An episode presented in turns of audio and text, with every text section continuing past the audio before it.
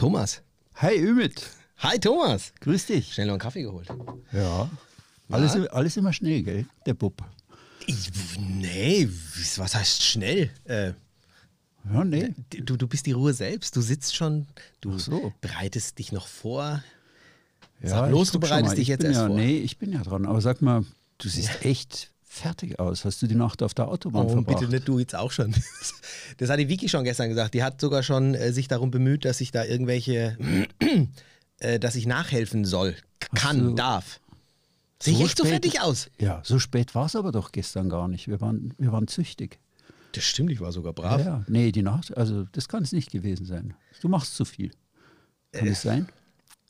Ich- Ja, das hat- sehe ich dir jetzt zu müde aus? Nee, Pass aber auf. man sieht, du, Okay, du, achtest, du achtest ein bisschen auf, vielleicht ähm, zu wenig auf dich oder Okay, keine ähm, Ahnung. Dann, Du- dann machen wir jetzt mal, du leid, Vicky, sieht, ich muss dich jetzt so von hinten vorbitten. Ja. Ähm, nimm doch mal bitte das, was du mir gestern mitgebracht hast.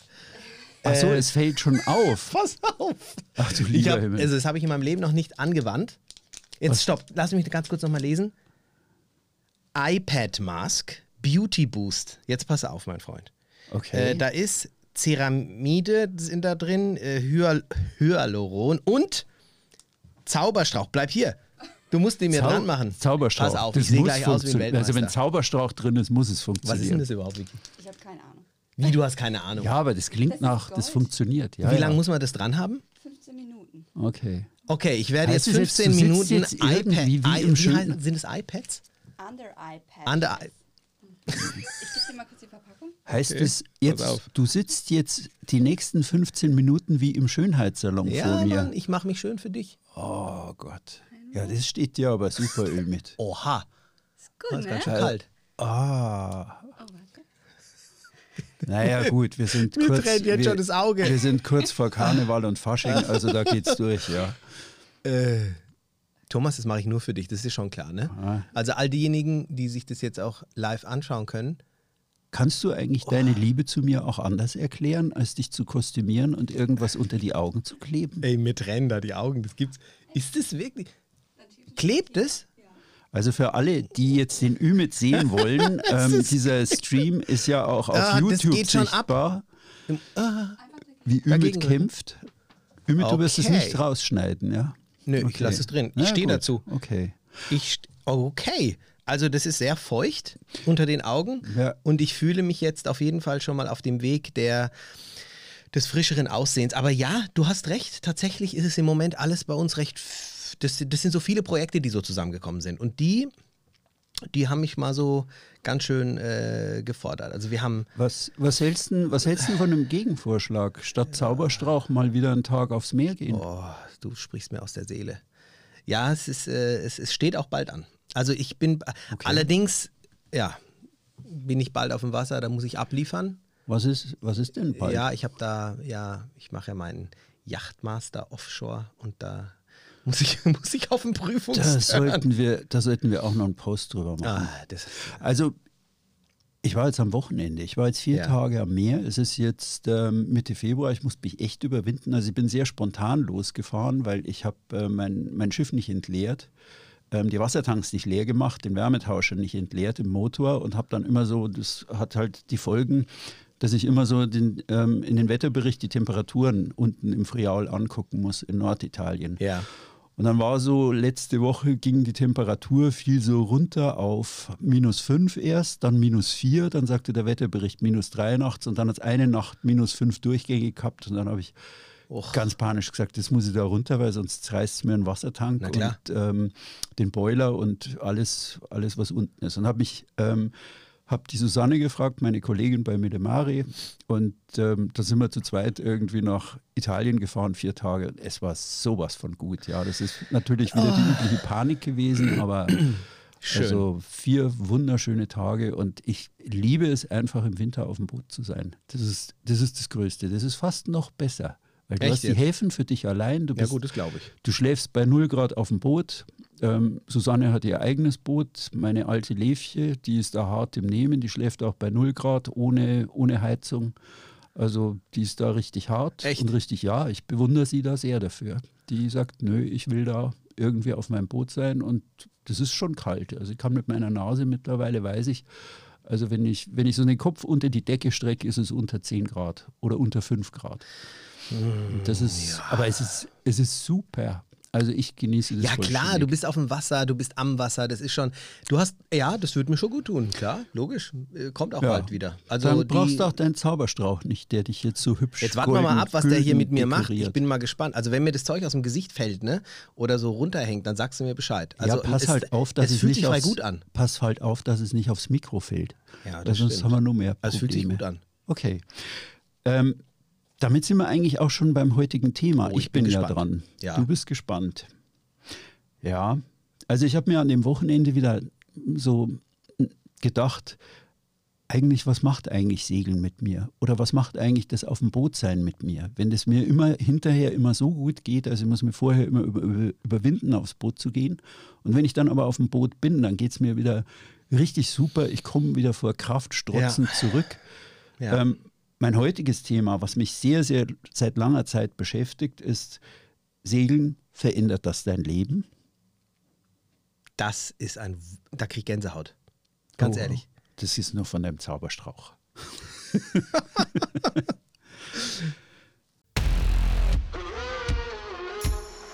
Segeln ist mehr. Segelmythen im Podcast von und mit Thomas Kessbohrer und Ümit Usun.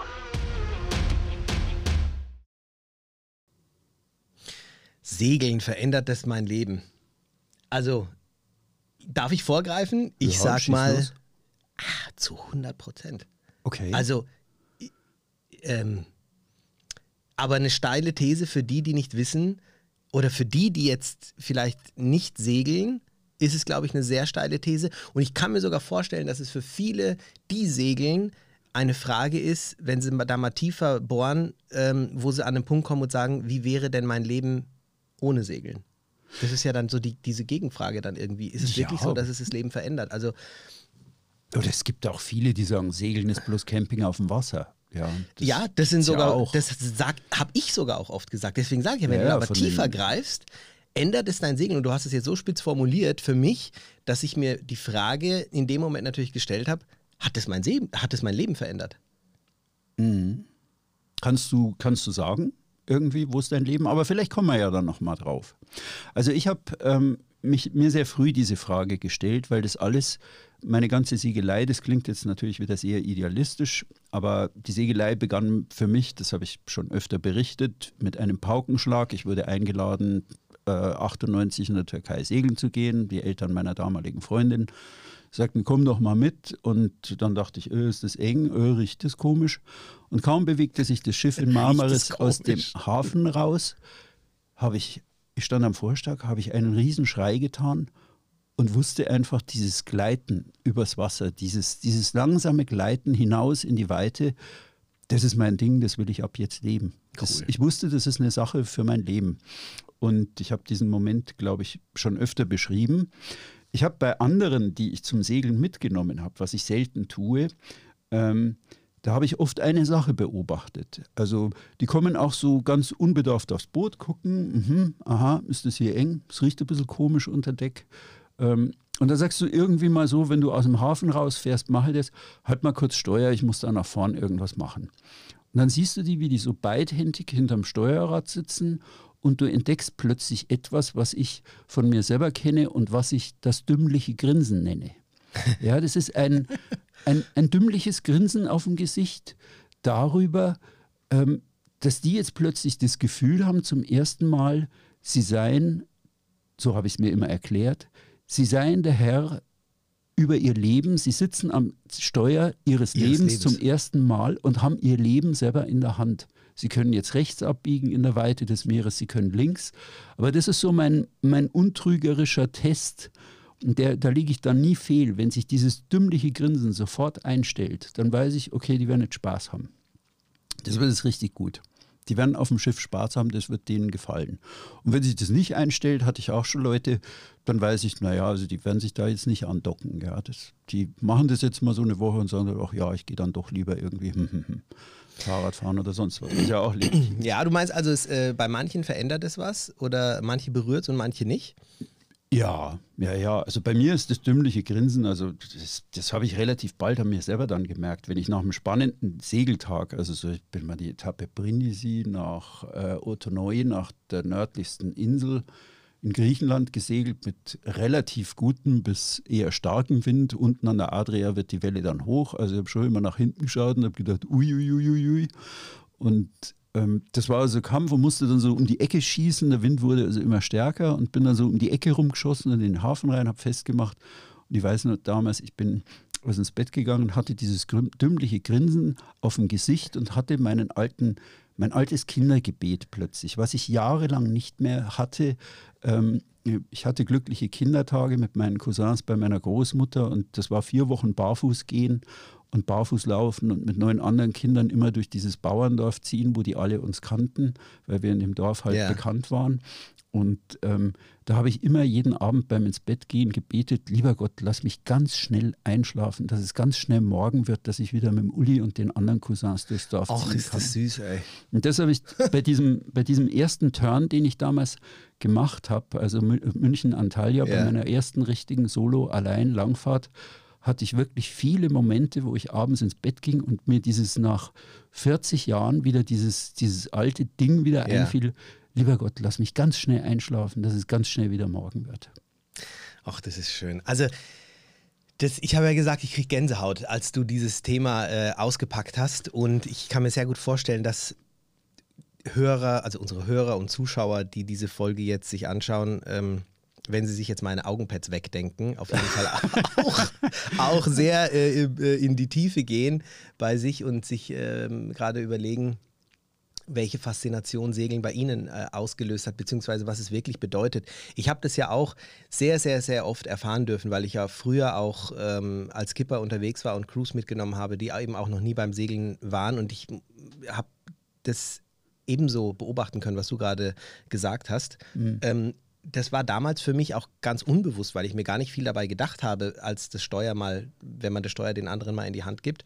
Und ich beobachte es auch heute noch bei mir, mhm. dass ich, wenn ich dann auf dem Wasser bin, eben diese, dieses ähm, bewusst das Leben in der Hand zu haben, weil es, es reduziert sich natürlich beim, bei einem auf dem Wasser, das Leben um dich herum, auf genau dieses Steuern des Bootes und da ist eben jedes jede Handlung, die du da machst, ähm, bewirkt entsprechend was. Es geht ja dann auch weiter mit, wo übernachte ich heute, in welcher Bucht bleibe ich, was tue ich und das ist zwar auch im normalen Leben so, dass man sein Leben irgendwo in der Hand hat und entscheidet, aber vieles ist eben dann doch fremdgesteuert, ob das jetzt was mit Arbeit und mit der Gesellschaft zu tun hat, Dinge, in die wir irgendwo auch reinge, äh, ähm, ja, es ist so ein gewisses Fahrwasser der mhm. Alltag. Ist ja immer ein mhm. gewisses Fahrwasser, in dem du dich natürlich bewegen kannst, in dem du Dinge entscheiden kannst.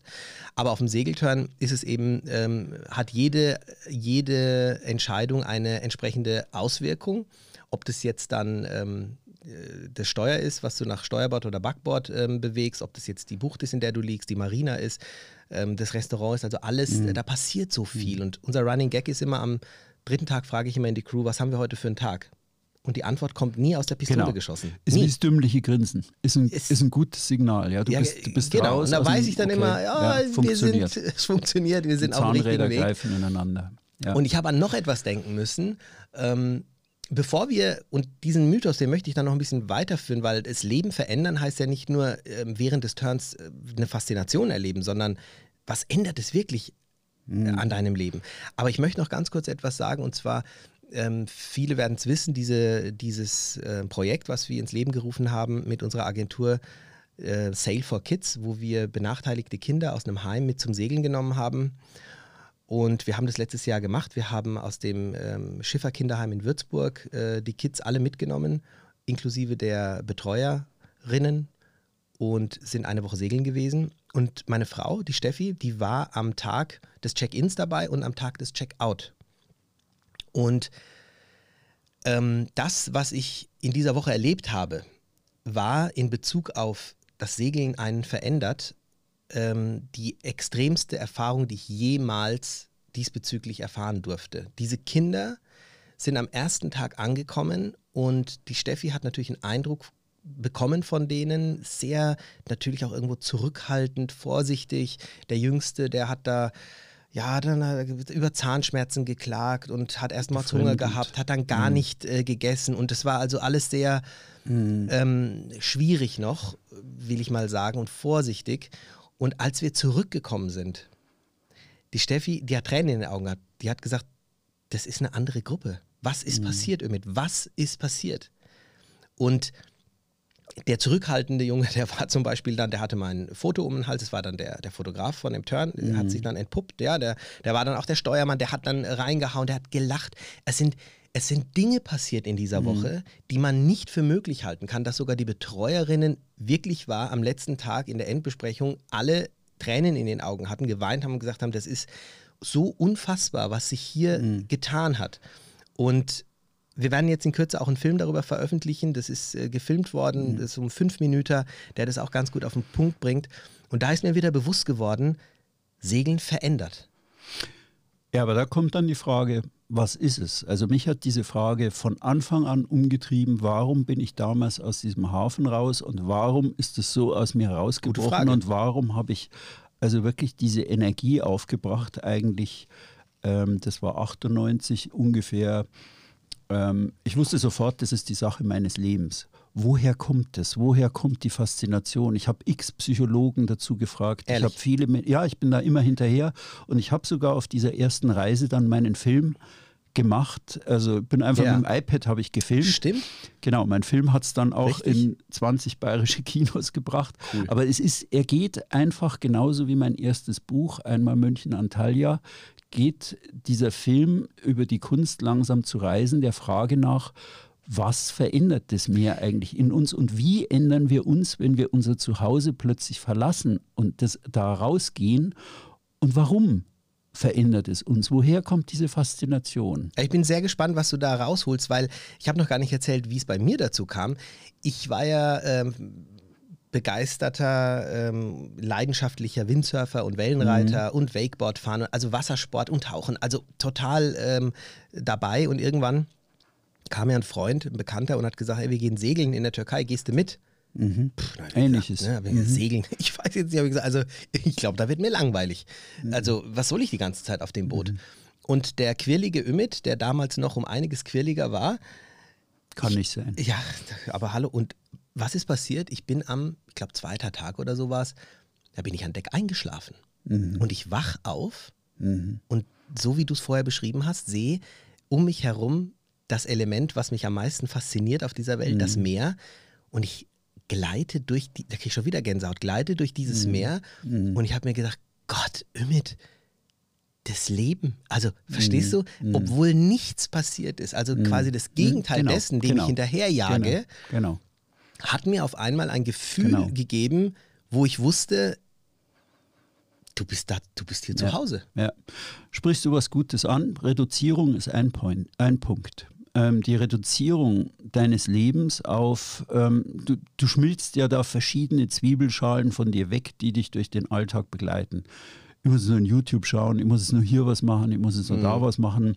Also der, ein Psychologe, den ich damals interviewt habe und dem ich mit der Frage, was ist eigentlich für uns jetzt auf dem Meer so faszinierend, warum schalten wir da ab? Das war eigentlich eine ganz simple, einfache Sache, auf die der mich brachte. Der sagte dann natürlich, naja, das sitzt in alter Zeit in uns, also seit Urzeiten, dass wir da irgendwie, wenn wir auf dem Berg sitzen oder eine freie Sicht irgendwo haben, dass sich dann innen drin irgendwas entspannt, wenn wir da geschützt vor einer Hütte sitzen oder vor einem Wald oder irgendwo so geschützt irgendwo in die Weite schauen. Das ist immer so ein Moment der Entspannung, aber er, war dann schon auch gesellschaftskritisch und sagte, ich zitiere ihn damals aus meinem Interview, ich habe ihn also mindestens dreimal interviewt zu der Sache, wir richten unser Handeln ständig danach aus, was andere erwarten, was wir tun sollten. In unserem Denken spielt immer mit rein, wie andere über unser Handeln denken. Ja, also so frei, wie wir immer denken, so in diesem gesellschaftlichen Ja. Kontext sind wir überhaupt nicht. Ja, wir sind den lieben langen Tag am Erwartungen erfüllen in der Firma, daheim, wir, dass wir unsere Rollenerwartungen erfüllen. Und ähm, was er dann weiter sagte, war die Mechanismen der, er bezeichnete es als kapitalisierte Lebenswirklichkeit. Die werden mittlerweile ja auch auf die Freizeit angewandt. Die Freizeit muss ebenfalls op optimiert werden. Man fällt in Wellnesshotels ähm, das hat auch positive Seiten, weil die meisten Menschen sind heute extrem fitter als noch vor 40 Jahren, ja, weil diese Leistungsbereitschaft auch in die Freizeit reinragt. Die Leute können heute fünfmal auf den Mont Blanc rauf und runter, so fit sind die, weil dieses Leistungsdenken auch in der Freizeit eine Rolle spielt. Und wenn du auf dem Boot bist, so wie du, dann gestattest du dir plötzlich, ich darf jetzt einschlafen. Ich muss jetzt nichts machen. Ich muss es auch nicht rennen. Ich muss Nee. auch nicht eine Bestzeit hinlegen. Ich muss nicht auf die Uhr schauen. Ich habe dann, einen- einen- ich hab dann einen Spruch, den ich immer sage, und der bringt es lustigerweise auch auf den Punkt. Ich sage beim Segeln, da, da gibt es nicht mal die Möglichkeit, dass ich mal den Müll rausbringen müsste. Es geht nicht. Ja, genau. Ich, ich kann, das ist nicht einmal möglich. Ja, Also, ja. Und dann nimmt es mir natürlich auch Ja, die Last weg, ja. zu gucken, oh, ist der Müll vielleicht voll. Also Ja. nicht, dass ich zu Hause den Müll nicht rausbringen würde, aber allein die Tatsache, dass es gar nicht möglich ist, ähm, reduziert einfach diese, äh, diese Verpflichtung. Ne? Äh, ganz kurz mal, äh, ähm, was, wie, mit meinen Augenpads, sind die, ist die Viertelstunde schon um? Wie schaue ich hier aus? Du siehst blendend aus, Ümit, mit Ehrlich, deinem soll, ich die schon, soll ich die abmachen oder soll ich sie lassen noch? Siehst aus wie ein keltischer Magier. Echt jetzt? Ja, voll.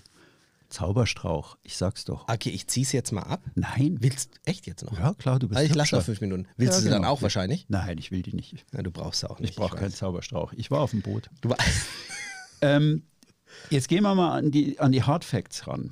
Also ich habe mal irgendwann auch versucht zu erhärten, bin ich nur so blöd mit der Faszination und dem ähm, dümmlichen Grinsen oder geht das auch anderen so? Gibt es wirklich harte Fakten zum Thema, das hat mein Leben verändert? Und ich hatte für mein In Seenot-Buch das Glück, an den Chefredakteur des Tagesspiegel damals rankommen, Matthias Müller von Blumenkron. War ziemlich schwierig, weil er wollte eigentlich nicht. Der hat ein Hobby, dass er auf einem Racer mit seinen Jungs irgendwie, wenn er irgendwo Zeit hat, auf einem zwölf Meter langen Bügelbrett, habe ich das bezeichnet damals, irgendwie mal schnell über den Atlantik rauscht und wieder Okay. zurück. Und hatte da, deswegen, das war der eigentliche Anlass, er hatte einen Wal erwischt oder der Wal ihn und da ist ein Ruder abgebrochen, weit vor den Azoren und er ist dann irgendwie, hat er, ist er da zu den Azoren geschlichen. Total spannende Geschichte. Aber was noch spannender war, war äh, Thema verändert Segeln ein Leben war seine Geschichte, dass er gesagt hat, sein Vater wollte, dass er Jura studiert. Das hat er gemacht, das hat ihm auch Spaß gemacht. Das ging bis zu dem Punkt, wo er auf die, mit vier Kommilitonen auf die Lofoten segle. Ich hoffe, ich darf es erzählen. Also im Buch habe ich die Geschichte auch erzählt. Und wie er auf die Lofoten segelte und denen ging der Mast über Bord. Und in irgendeinem Kaff auf den Lofoten bei einem Fischer haben sie einen Telegrafenmast entdeckt und haben den Fischer gefragt, ob sie den Telegrafenmast haben können und als Mast benutzen können. Das funktionierte. Sie haben ihr Boot dann zurückgesegelt, heil nach Hamburg gebracht.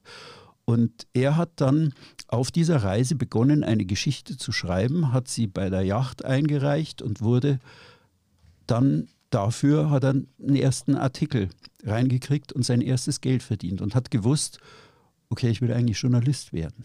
Krass. Ja, und hat dann begonnen und wie gesagt, er ist Chefredakteur des Tagesspiegel gewesen damals, als ich ihn kennenlernte und wir uns in Berlin in einer Bar abends getroffen haben.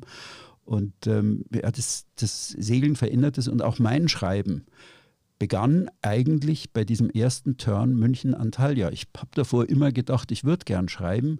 Ich habe auch in der Karibik, so auf langen Nachtfahrten, habe ich angefangen, so die fliegenden Fische zu beschreiben, wenn die auf dem Deck landeten. Also ein Freund sagte dann immer, hey, wieso schmeißt du jetzt mit einem Taschentuch nach mir? Ich schmeiß nicht nach einem Taschentuch nach dir. Ja, aber du hast da mich beworfen. Nee. Dann haben wir die Lampe angemacht und dann war es ein fliegender Ja. Fisch, so ein kleiner. Und ich habe angefangen zu schreiben, habe es aber nie gemacht. Ich war dann immer Verlagsleiter und Verlagsgeschäftsführer. Und ich ging raus damals 2014 und habe angefangen zu schreiben. Und habe gewusst, okay, das, das will ich auch machen. Und ich fand es so toll beim Matthias, dass er gesagt hat, ja, da fing ich, auf dem Meer fing ich segeln, äh, fing es zu schreiben an. Ja, ich meine, wenn du das so sagst, äh, spannend. Ja klar, ich meine, ich glaube, äh, einleuchtender wie bei mir ist es ja selten. Ging dir Ähm, auch so? Naja, guck mal, was ich jetzt mache. Ja, genau. Ich habe eine Yachtcharteragentur. Du, was hast du davor gemacht? äh, davor, ich, ich habe erstmal Bankkaufmann gelernt. Du standst am Tresen, genau. Am Naja, Bankschalter. ja, es ist schon fast, ja, du hast vollkommen recht. Ich meine, für mich war es sogar so, ich habe, ähm, nachdem ich segeln war, meine erste kleine Firma gegründet, bei der, und das war meine, ja, das war meine, meine Lebensaufgabe, ist es, glaube ich, auch meine Passion, dass ich diese Glücksgefühle, die ich erleben darf, durch damals erstmal Windsurfen und dann Segeln, ich wollte das auch anderen möglich machen, weil viele Leute immer kamen und die haben dann Bilder oder sowas gesehen oder Videos, weil ich früher schon immer gerne ein bisschen gefilmt habe mit den kleinen Camcordern und haben gesagt, oh, Ümit, das, oh, wo warst du wieder? Oh, schön, das würde ich auch gerne mal erleben. Und ich konnte nie verstehen, weshalb die das nicht auch erleben und habe mir dann gesagt, Mensch, dann nimm sie doch mit und ermögliche es ihnen. Und so kam dann jetzt auch schlussendlich, ähm, ähm, kam es dazu, dass ich dann in der Yachtcharterbranche tätig bin, weil ich ja hiermit auch den Menschen dazu verhelfe, auch einen Turn genießen zu können, weil sie bei uns eben sich beraten lassen und sich ein Schiff chartern können. Und wir eben uns äh, es zur Aufgabe machen zu sagen, bei welchem Vercharterer welche Boote machen Sinn, wie können wir die euch aufklären und informieren und beraten. Also das Segeln hat äh, meine komplette berufliche Karriere nicht nur beeinflusst, sondern geprägt und ihr eigentlich äh, die Richtung gegeben. Ja, klar. Daran habe ich jetzt noch gar nicht gedacht. Das hat mich natürlich auch menschlich verändert. Ähm, keine Frage, weil, weil, weil ich es als so wertvolles, hohes Gut ansehe, dass ich, dass ich dieses Segeln erleben darf, dass es so, so, so gut tut. Und es hilft mir auch, auch in so Phasen, weil du jetzt am Anfang gesagt hast, Mensch, du siehst jetzt gerade ein bisschen fertig aus oder bist du ein wenig überarbeitet. Auch in solchen Phasen ist es natürlich viel wert zu wissen, es geht bald wieder aufs Wasser. Es gibt aber wirklich auch noch andere ähm, Hard Facts, die mich verändern, wenn ich aufs Boot gehe und lossegle. Also wo, wo verändert mich das irgendwie? Ähm, meine damalige Reise München-Antalya entstand ja, weil ich nach 22 Jahren in meinem Verlag als Geschäftsführer so in sieben Minuten kurzfristig abberufen wurde. Und das hat mich wahnsinnig verletzt, ja, weil das irgendwie so, das war blöd, aber ich hatte einfach meinen Plan B in der Tasche und habe gesagt, okay, ich habe jetzt äh, 15 Jahre davon geträumt, segeln zu gehen, jetzt gehe ich segeln. Mein Boot liegt fertig im Hafen, jetzt nutze ich das. Und habe dann auf dem Weg runter, habe ich ja nur drüber nachgedacht und gedacht, ah, so ein Schwachsinn, warum tust du das? Du hast eine Frau, die du liebst und wieso soll ich die jetzt ein halbes Jahr da allein lassen? Und es ist doch alles blöd, ja. Und bin rechts rausgefahren und habe dann doch, bin weitergefahren und habe das gemacht. Und es war wirklich einfach eine Sache, weil es sofort wieder funktioniert hat. Und ich merke auch immer, wenn ich auf dem Boot bin, also jetzt auch am Wochenende wieder, es waren ja kaum Leute im Hafen, aber ausgerechnet mein Nachbar war ein 70-jähriges Schweizer Ehepaar. Ähm, die sagten dann, ja, ja, wir sind schon seit dem Januar hier. Ja, Echt? ja, ja, das war ganz süß. Die kochten da auf dem Boot und wirklich in dieser Affenkälte haben die da auf dem Boot gelebt und strahlten eine Zufriedenheit aus und sagten jetzt, ja, in äh, drei Wochen segeln wir los Richtung Griechenland, so langsam da runter und bis zum Peloponnes und dann schauen wir mal. Ja, also Das wirklich witzig. schön. Und dann denkst du dir, Ja. ja, das, das ist was. Also, und ich merke immer, wenn ich auf dem Boot bin, erwacht, also eines meiner Lebensprinzipien ist, ich bin immer irgendwie schon als Kind wahnsinnig neugierig auf Menschen gewesen. Ja? Und ähm, ich weiß noch immer, als ich fünf Jahre alt war und mit meiner Mutter durchs Dorf ging, habe ich so eine Phase gehabt, wo ich jeden Menschen, der mir begegnete, ganz höflich mit Grüß Gott begrüßt habe. Meine Mutter sagte schön. dann, Finde ich mach das, so." macht man nicht. Ja, dass Was? man da jeden einfach begrüßt. Und ich habe irgendwie so diese. Neugier und diese Menschen, irgendwie, ich bin als Siebenjähriger in, in den Wald gefahren und wenn ich Leute auf einer Parkbank sitzen sah, bin ich hingegangen und habe gefragt, glauben Sie eigentlich an Gott? Nein. so wie man, wie man, Ehrlich jetzt? ja, ich war immer so, ich habe damals schon Interviews gemacht, aber ich Glauben wusste es nicht. eigentlich? Das finde ich ja cool. Ja, ich wollte irgendwie das Krass. wissen, was machen die. Und immer wenn ich auf dem Boot bin, so wie mit diesem Schweizer, dann geht's los. Also meine Frau sagt auch immer, du bist eine Minute im Hafen und dann quatschst du irgendwie mit anderen Leuten. Also da, da wacht wieder, erwacht wieder so Du ein bist wie mein Lebensprinzip. Das ist wie so ein also. Zack. Nee, aber Ja. im normalen Leben ist es weg. Ja? Ich Ja, mache das in der. S-Bahn nicht. Ich mache Ja. das im Zug nicht. Ich mache es im normalen Leben nicht. Aber du merkst oft, dass, also mich bringt das Segeln immer wieder dahin, dass ich eigentlich wieder merke, also was, was ist eigentlich wichtig? Was habe ich eigentlich an Lebensprinzipien, die mir Kraft geben Ja. und wo ich eigentlich jetzt wieder hinkomme, das zu tun? Und ähm, ich habe eigentlich auf diesem ersten Turn München-Antalya habe ich eigentlich wirklich kapiert. Ich habe meinen Job geliebt, ich habe den Verlag geliebt, ich mochte meine Mitarbeiter. Ich hatte, darf man das sagen, ich habe es immer als großes Glück empfunden, in der Firma, äh, für die ich leitend tätig war, eine arschlochfreie Zone geschaffen zu haben. Das finde ich im Beruf ein, wirklich ein großes. Glück, Ja. wenn man das hat. aber ich habe kapiert, dass ich für meine Karriere und für meinen Beruf eigentlich ein Stück meine Lebensprinzipien vollkommen vernachlässigt habe. Mm. Ja. Und ich habe, Ja. ja genau. Ja, es ist echt so. Schnaufen jetzt wahrscheinlich einige durch. Ja, ja, und es ist einfach wichtig, irgendwie diese, seine Lebensprinzipien da zu kennen. Oder was ich auf dem Meer auch gelernt habe. Also gut, ich quatsche jetzt immer hier selbstbewusst am Mikro, ja. Aber in meinem Innersten, glaube ich, bin ich eigentlich kein, kein sonderlich selbstbewusster Mensch, ja. Ich denke immer drüber nach, wenn das mal gut geht, ja. Also das ist, es ist nur ja. immer gut gegangen, ja.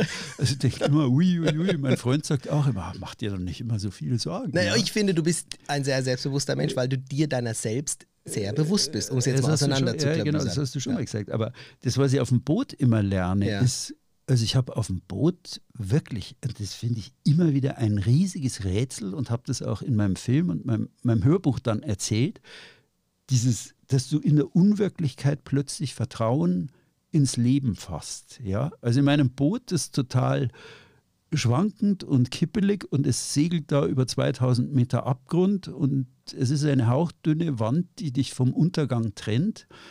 Und trotzdem habe ich auf dem Boot dann immer, ich habe Vertrauen in mein Schiff, fast eine, eine, eine Liebesbeziehung zu diesem Haufen Kunststoff und gehärtetes Glas irgendwie. Ich Mhm. streichle es immer, wenn ich gehe und sage, pass auf dich auf, wenn ich nicht da bin. Ja, also irgendwie so Ja, vollkommen ja, kindlich. Ja, es ist, es ist etwas Vertrauen finden in der Unwirklichkeit und akzeptieren, dass das Leben unberechenbar ist, aber dass es dich irgendwie trägt, bis es eben irgendwann halt nicht mehr geht. Wir werden ja alle älter, ja. Ja, klar. Aber ja, vielleicht ändern sich dann auch so ein Learning. bisschen die Interessen und jetzt so, ganz kurz mal, äh, ich, ich, jetzt ziehe ich die Pads ab. Achtung, jetzt sagst du mir bitte, wie ich jetzt ausschaue. 3, 2, 1 und?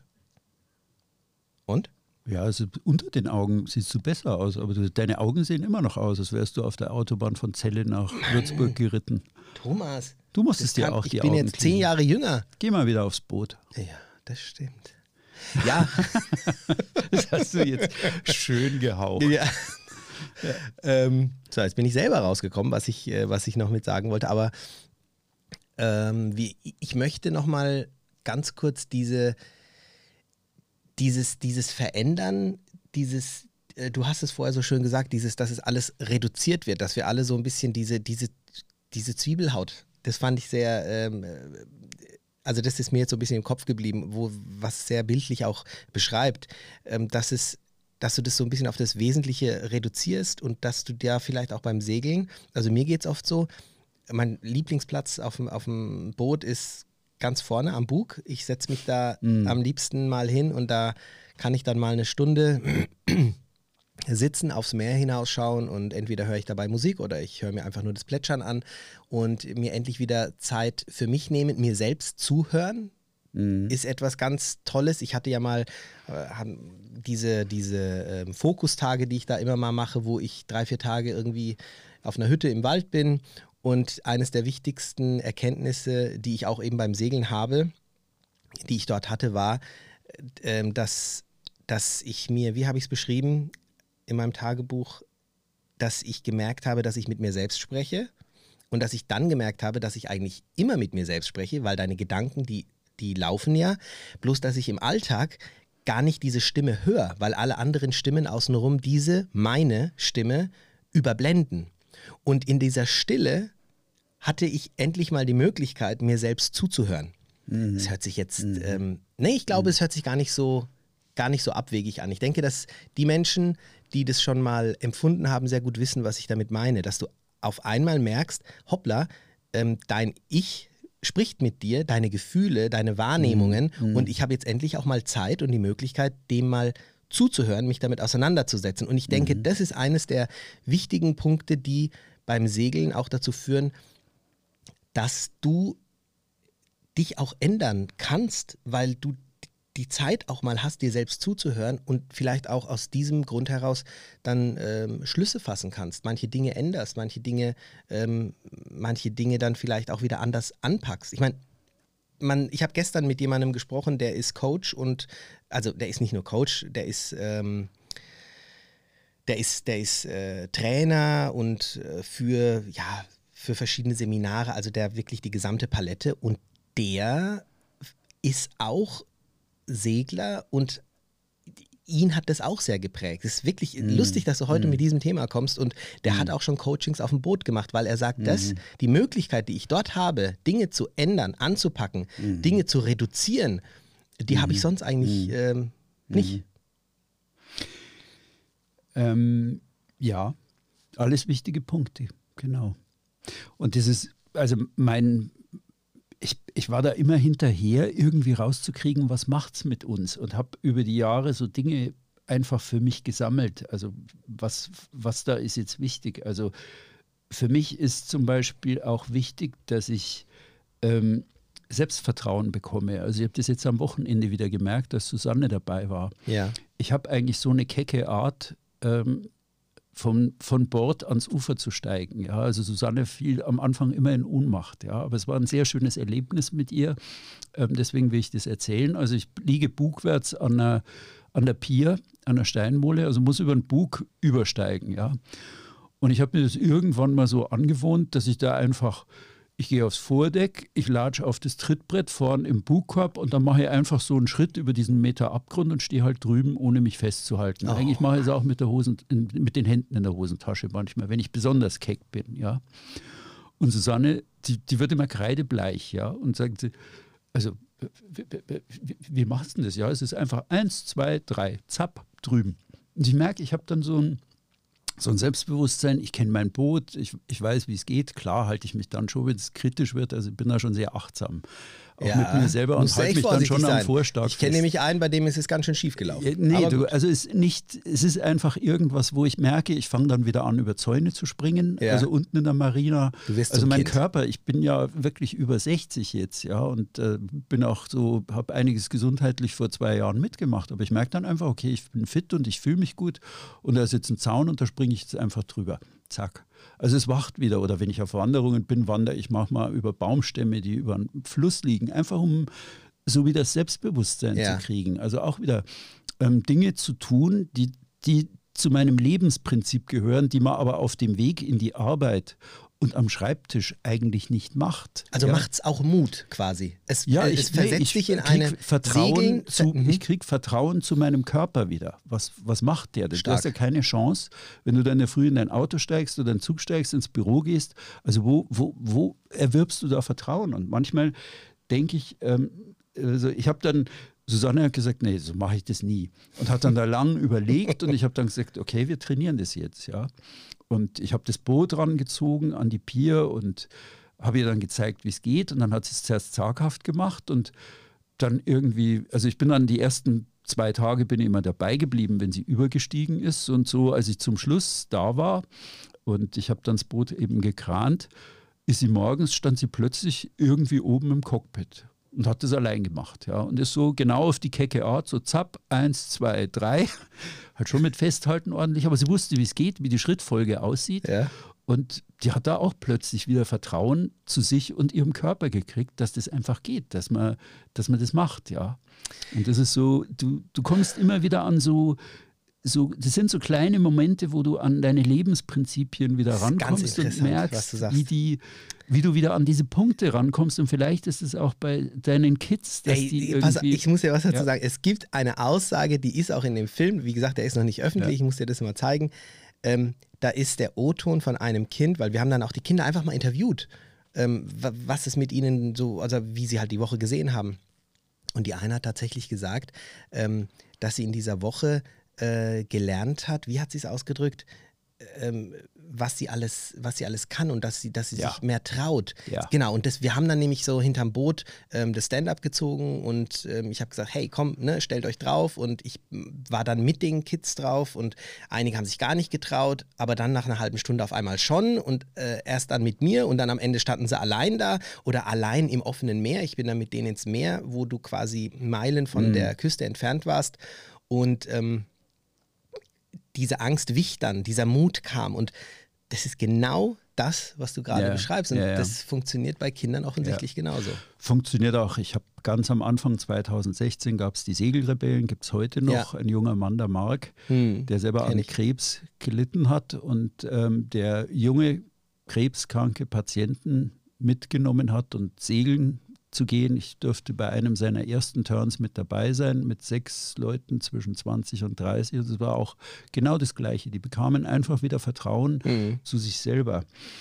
Ich habe mit einem ähm, ebenfalls sehr winterbegeisterten Segler, der sehr eingespannt ist, auch im Job, der hat in England in Chaos überwintert. Und Mhm. der hat mir beim Lesen meine, meiner Blogs damals auf dieser Suche, was ist die Faszination, hat der einen schönen Satz gesagt. Und ich sage den auch oft, weil er goldrichtig ist. Ich bitte das jetzt gendertechnisch richtig zu verstehen.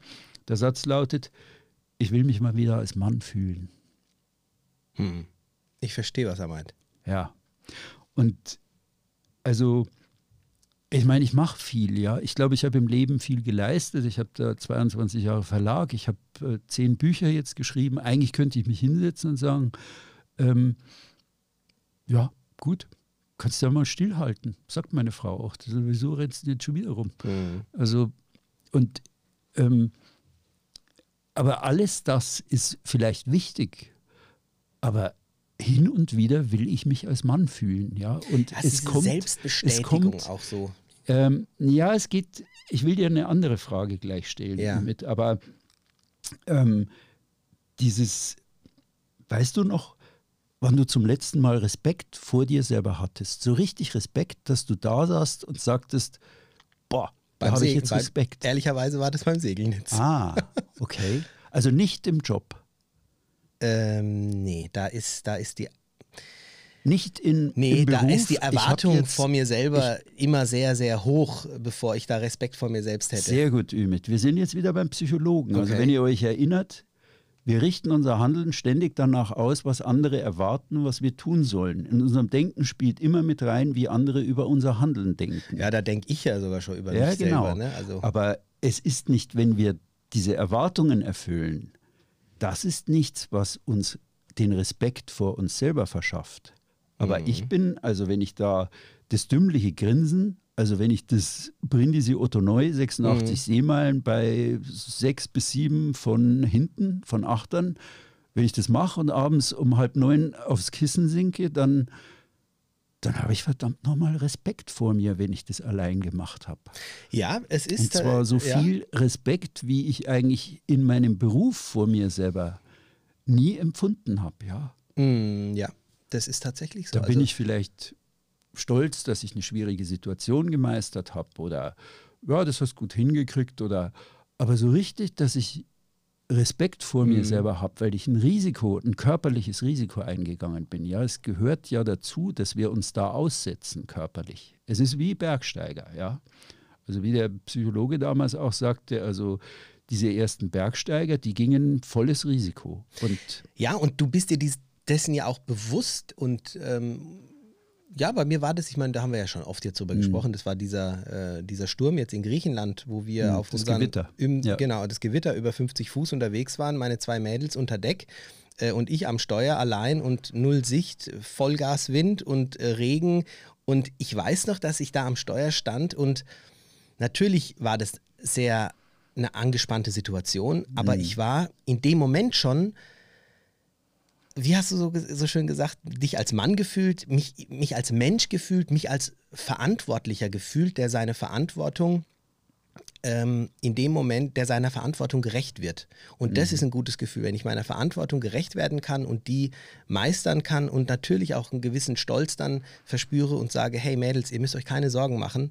Ähm, ich, ich habe das alles im Griff. Und auch in den Augen meiner Tochter, die überhaupt nicht aufgeregt war, weil sie wusste, ah ja, der Papa steht am Steuer. Das, Ich, ich, ma- ich mache mir da gar keine Sorgen. Und das ist, ähm, und auch meine Frau natürlich, das ist äh, tolles Gefühl. Ne? Und, und das dann zu wuppen, es selber natürlich schon irgendwie im Hinterkopf zu haben, ah, vielleicht ist es äh, nicht ganz so äh, simpel jetzt gerade oder es gibt ein paar Möglichkeiten oder Gefahren, denen wir ausgesetzt sind. Aber ja, das war tatsächlich beim Segeln. Ja. Also halten wir das vielleicht mal als zweites Lebensprinzip fest, was wir vernachlässigen. Also, dass wir eigentlich irgendwo Momente brauchen, egal ob Männlein oder Weiblein, wo wir Respekt vor uns selber empfinden, was wir da jetzt, wo wir ein Risiko gehen oder irgendwas machen, was, was uns den Respekt vor uns selber wiedergibt, Und Ja, dieser es- ja. Respekt, Ja. das ist aber wichtig festzuhalten, den kriegen wir in unserem tag tagtäglichen Leben eigentlich nicht so wirklich. Ja, dazu müssen Weil es wir Alltag anderes ist tun. vielleicht, ja. Das ist diese Verantwortlichkeit. Ich glaube, es, das, das Thema Verantwortlichkeit spielt da eine große Rolle. Es ist eine Faszination, Exakt, die mit einer sehr. Verantwortlichkeit in. Verbindung steht. Sehr gut. Das wäre mein nächster Punkt. Okay. Genau. Nee, sprich du. Ja, nein, und, und, und, und so verspüre ich das immer, weil wir haben auch nämlich immer den Punkt bei uns, äh, Segeln ist auf der einen Seite ganz toll, aber auf der anderen Seite weiß die Steffi auch, dass ich, dass diese Verantwortung, die ich dann als Skipper auf dem Boot habe, auch eine Last ist. Also es ist nicht Ja, so, ne, das, das ist nicht so, dass ich jetzt sage, oh, da kann ich immer die Viere von mir strecken. Nee, diese Verantwortung, die hast du und wenn du, ein- ich sage jetzt mal, ein guter Skipper bist, heißt es nicht, du kannst gut dein Boot fahren, sondern du weißt, was du, was du hier an Verantwortung hast. Und ähm, die gibt dir eben dieses, dieses, ähm, die, dieses Glücksgefühl, wenn du dich dieser Verantwortung annimmst und dann irgendwo auch den Respekt vor dir Genau. selber. Also wir kommen hier schon, du hast schon recht, es ist sehr psychologisch und geht schon ganz schön ähm, in die Tiefe. Und Ja. ich sage ja immer, also mein Spruch ist ja immer, das Glück liegt, außerhalb der äh, Komfortzone. Ja. Und ja. so, da, Das ist ja lustig. daran weil glaub mein- ich, ja. Ich habe ja meinen Blog immer überschrieben. Das Ja. habe ich bis heute beibehalten seit acht Jahren. Also mein Blog ist Mare Più, italienisch mehr mehr, marepiublogspot.com und habe den überschrieben mit dem Satz von Blaise Pascal, die Abenteuer beginnen, wenn wir unser Zuhause verlassen. Das ist, ist im das Endeffekt Gleiche. das Gleiche. Ne? Also Ja. du, wenn du innerhalb deiner Komfortzone bleibst, dann wirst du nie das richtige Glück erfahren, aber du musst immer diese Grenze kennen und drüber hinaus, da ist das Ja, genau, wahre Glück. genau. Und das Segeln gibt mir genau diese, diese Möglichkeiten. Aufgrund der Verantwortung, Ja. weil wenn ich den Hafen nicht verlasse, wird es schwierig, die Insel zu erkunden. langweilig. Ja, genau. Genau. Ach Gott. Ja, genau. Thomas, mir geht schon viel besser. Oh ja, das freut mich. also was du gerade gesagt hast, ist wirklich sehr, sehr wichtig. Also ich habe einen, nach den Momenten, okay, was ist die Faszination, habe ich eigentlich einen zweiten Punkt, der heißt, was habe ich eigentlich für mein Leben so gelernt beim Segeln? Und das ist immer wieder die Erfahrung, du bist absolut allein verantwortlich für dein Leben. Du allein. Du gehst da raus und wenn ich allein da draußen bin, wenn irgendwas ist, dann kann mir kein Mensch helfen. Ich muss irgendwie eine Lösung finden. Aber das erzeugt natürlich einerseits Stress, aber wenn du es gemeistert hast, wenn du abends wieder reinkommst irgendwie in den Hafen, dein Schiff liegt fest, dann habe ich jedes Mal wieder das dümmliche Grinsen, weil ich praktisch trainiert habe und gelernt habe, ich bin verantwortlich für mein Leben, ich kann es meistern, ja, was immer kommt. Und das- Total. ja, also das ist, es ist wirklich ein, ein Training und es ist ein positiver Impuls. Also Susanne sagt immer, wenn ihr da wieder so dann nach einem halben Jahr oder fünf Monaten Segeln wieder ankommen und sitzt bei ihr im Verlagsbüro in München, dann sagt sie wieder, du strotzt wieder vor Kraft, ja, du gehst durch wie eine Kettensäge, ja. Also, und dann, ich merke das gar nicht, ja, aber ich, ich, ich weiß hinterher oder hab, weiß einfach, das Boot erzeugt in mir, auch wenn ich jetzt auf der Werft bin, also ich hatte so, musste die Batterien tauschen und dann habe ich überlegt, ich wollte jetzt eigentlich nicht die, die Marineros fragen, ob die mir helfen.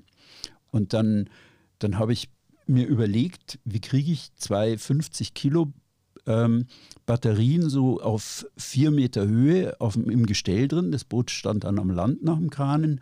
Wie kriege ich die da hoch? Also 50 Kilo mit den Armen tragen und dann so wackelige Leiter hochschleppen, ist nicht. Und da habe ich so Nee. überlegt und habe dann gedacht, naja, ich nehme die Dirk und dann baue ich da zwei Prusiks an die Griffe, also Prusikknoten an die Griffe, dass das nicht verrutschen kann. Der Prusik ist ein geiler Knoten, ein Bergsteigerknoten. Der ist richtig gut. Den kenn ich noch nicht, musst du mir ja, der zeigen. Ist gut, zeige ich dir. ähm, habe die Griffe zwei Ja. Prusiks und habe dann die Batterien oben an Deck gewünscht, bin dann ins Cockpit äh, wie eine Affenschaukel nach hinten, habe das Ding dann in den Niedergang gehängt und Ja, habe es cool. dann wieder im Niedergang runtergelassen und ins Batteriefach reingehoben. Und Susanne hat das gesehen und ich habe sie gebeten, unten so eine Führleine zu nehmen. Und dann kam sie und sagte, ich will es auch mal wünschen. Ich habe gesagt, du, das sind 50 Kilo Batterien, ja, das ist ein kleines Menschlein, was du da am Mast Ja. hochwünscht. Ja, ist wurscht, ich mache das jetzt. Und Susanne, ich, war- ich habe dann hinterher echt gesagt, du bist eigentlich ein Pfundsweib, Ja. ja. dass du das jetzt machst. Ja, Ja, die, die klar. hat da, Cool. Ich habe dann gesagt, du, lass mich das jetzt machen. Das ist nö, nö, zack und winsch und zack und zack und Da strahlte sie hinterher und hat gesagt, ja. Ja, das ist auch so ein. Erfolgserlebnis. Und ich will noch etwas Also- hin, äh, hinzufügen. Ähm, ganz kurz, Entschuldige, Ja. diese, das, was du gerade gesagt hast, total interessant. Und weißt du, was auch das Segeln mh, bringt uns in Situationen, in, die wir gar nicht planen oft. Und zwar bist du als Skipper ja auch in einer gewissen ähm, nicht nur Verantwortung deinem Boot und deiner Crew gegenüber, sondern auch in einer gewissen Führungsposition. Du musst ja die Crew auch irgendwie führen. Das ist ja wie, als würde ich eine kleine Firma führen oder ähm, und das auf Augenhöhe musst du das ja. Ja. auch irgendwie machen, weil du willst ja jetzt hier nicht der hierarchische äh, Kapitän Ahab sein, der da irgendwie Ja. seine äh, Crew hin und her scheucht. Aber auch das schult dich ja und, und bringt dich ja in eine Situation, die ja auch, ähm, deswegen machen ja auch viele Führungskräfte zum Beispiel Seminare auf, äh, auf Booten. Ich finde es eine ganz interessante Geschichte. Du, du hast das Gefühl, ach, du bist Urlaub und ich bin der Skipper, aber am Ende des Tages bist du auch in einer gewissen Führung für die Crew ja, äh, verantwortlich. Und das ähm, ist auch sehr spannend, was das mit dir macht und wie dich das äh, Ja. vielleicht auch schult oder was Ja. du da für ein Feedback Ja. bekommst. Und ich meine, es gibt nicht selten Skipper, die dann ähm, mit ihrer Crew, die, die das nicht auf die Kette kriegen und danach merken, ich bin einfach nicht dazu geboren, ähm, eine Crew zu führen, auch wenn ich vielleicht gut segeln kann. Ja. Also dieser, dieser positive Impuls, die Dinge selber zu regeln. Also wenn man dann eine Lösung findet für diese einfachen Sachen Mhm. immer, ähm, das ist ein anderes Lebensprinzip von mir, dass es mein Traum eigentlich immer war, vollkommen autark zu sein. Die Dinge selber zu regeln, was mich betrifft, ja. Also es gibt ja Leute, die sagen, du kannst ein Boot auf zwei Arten betreiben. Entweder hast du viel Geld oder ausreichend Kasse und dann sagst du, ja, mach das jetzt halt. Ja, Marineros, ja. schafft mir das Ding da nach oben. Ja, das ist legitim und das ist in Ordnung. Man muss jetzt wirklich nicht sich das Kreuz verrenken, um sich als Mann zu fühlen. Das ist absolut nicht notwendig. Aber wenn es dein Lebensprinzip ist, dass du weißt, ich brauche dieses Gefühl einer Autarkie, ich kriege mein Leben selber geregelt und zwar jeden Tag, ich kann es selber tun, dann ist ein Boot ein tolles Objekt, was dir immer wieder knifflige Aufgaben gibst und wo du dann immer wieder eigentlich einen Moment findest, dein Lebensprinzip wieder irgendwie zu leben. Also schon, ähm, ich sag jetzt mal, die, die Frage des Mythos stellt sich ja fast schon gar nicht äh, bei diesen. Naja, äh, sie bei, stellt bei sich- Diesen, bei diesen Argumenten, die jetzt quasi aus uns rausgesprudelt sind, ähm, ist, denke ich, ganz eindeutig zu beantworten, dass Segeln verändert. Das macht dich schon zu einem anderen Menschen, ob du das jetzt willst oder nicht, weil allein die Situation dich in so eine in so eine Lage bringt. Klar, wenn du nicht bereit bist dafür und du hast am Anfang gesagt, manche Menschen können damit äh, nichts anfangen ähm, und können sich nicht darauf einlassen, dann vielleicht. Gut, für diese Menschen ist es dann mit Sicherheit nicht so. Aber ich glaube, für einen großen Teil schon. Ich würde sagen, also ich muss jetzt das ganze Thema wieder einfangen und irgendwie wieder auf die Erde holen. Also Ja. wir haben jetzt gerade da ziemliche Höhen erklommen.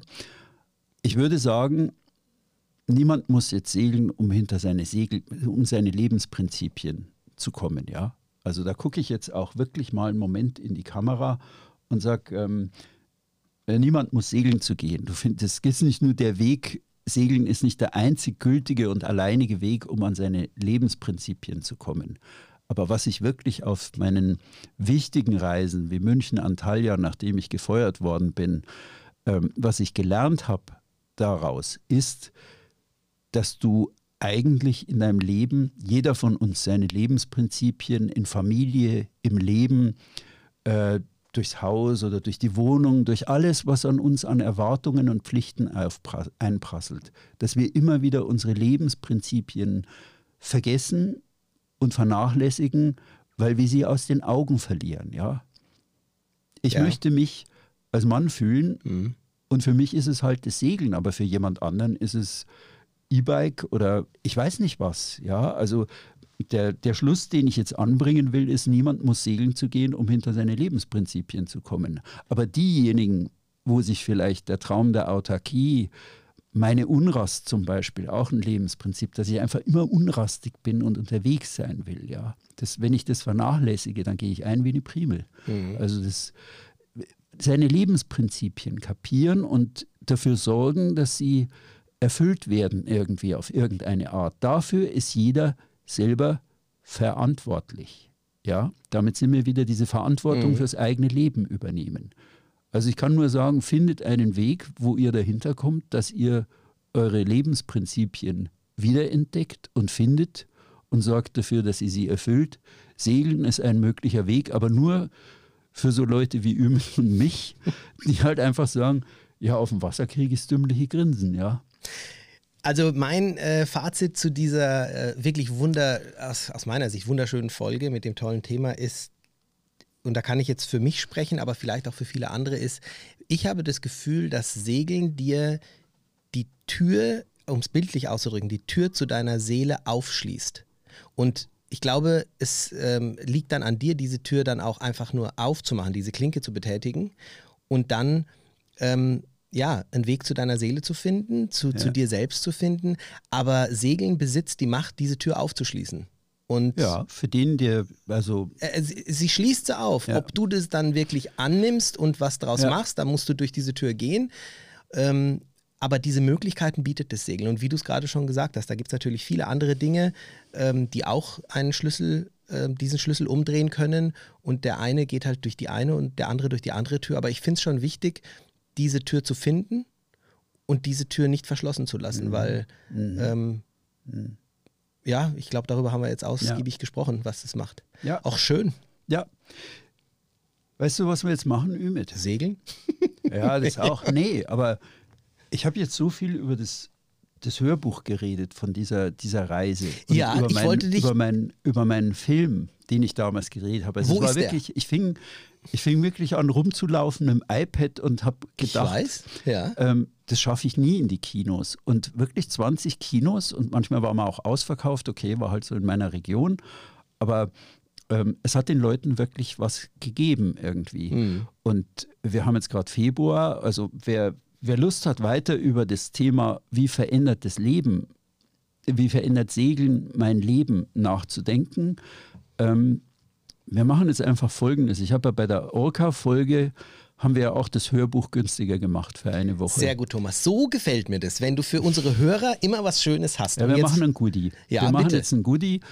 Ähm, ab dieser Folge gibt es das Hörbuch, das kostet im Moment, Moment, was kostet das? Genau. Das heißt, ähm, von der Kunst langsam übers Meer zu reisen, das kostet ähm, 17 Euro im Moment, das machen wir günstiger, da machen wir auch 9,99. Sehr gut. Und den Film Einmal München Antalya bitte, der kostet 19,99, den machen wir auch günstiger für eine Woche. Da machen wir 12,99. Also wer Lust hat, das ist wirklich dieser wir Film kommen, wir machen damals. zehn Tage. Ich handle noch ein. Du bist zehn, Zehn Tage.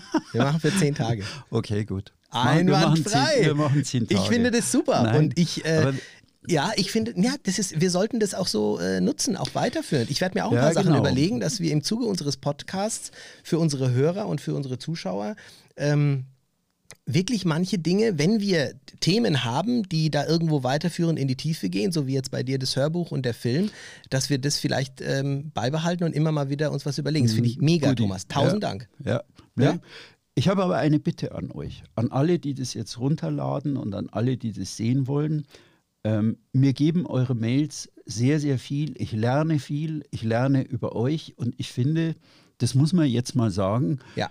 Also wir haben verdammt tolle Hörer. Also ich Absolut. kriege mittlerweile mehr und mehr Zuschriften. Bitte entschuldigt, ich bin seit 14 Tagen, habe ich nichts mehr beantwortet. Ich war eben auf dem Boot und ich hoffe, das ist Entschuldigung genug. Aber ich werde alle Mails jetzt die nächsten zwei Tage abarbeiten.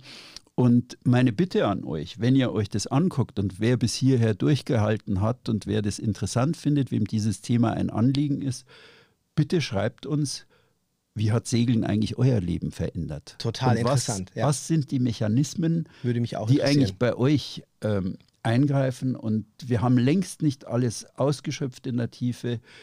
Ich sage ja immer, dies ist, wir machen den Podcast zwar, aber es ist euer Podcast, ja. Also gestaltet ihn, gebt uns Feedback, schreibt dazu und gerne auch haut mir meinen Film um die Ohren, wenn er euch nicht gefällt oder was auch immer.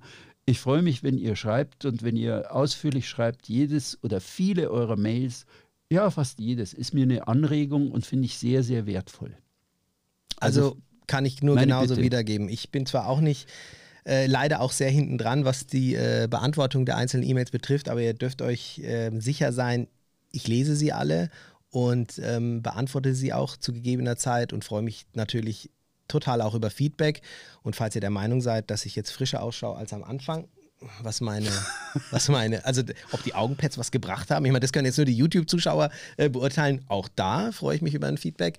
Nein, Spaß beiseite. Also es war ein ganz, ganz interessantes Thema. Ich danke dir für dieses Thema heute, Nein, lieber ich Thomas. danke dir, dass du da eigentlich viele richtige, unabgesprochen, eigentlich viele ähnliche Empfindungen hattest und viele, viele gute Stichworte geliefert hast. Ja, Von Sale for Kids Erfahrungen über Verantwortung. Super. Also ich denke, dass wir da viele Parallelen auch mit den Zuhörern haben. In diesem Sinne, herzlichen Dank fürs Zusehen, Zuhören, wie auch immer und Ja. hören wir uns nächste Woche wieder. Macht's gut. Ciao, ciao. Bis nächste Woche. Ciao. Ciao.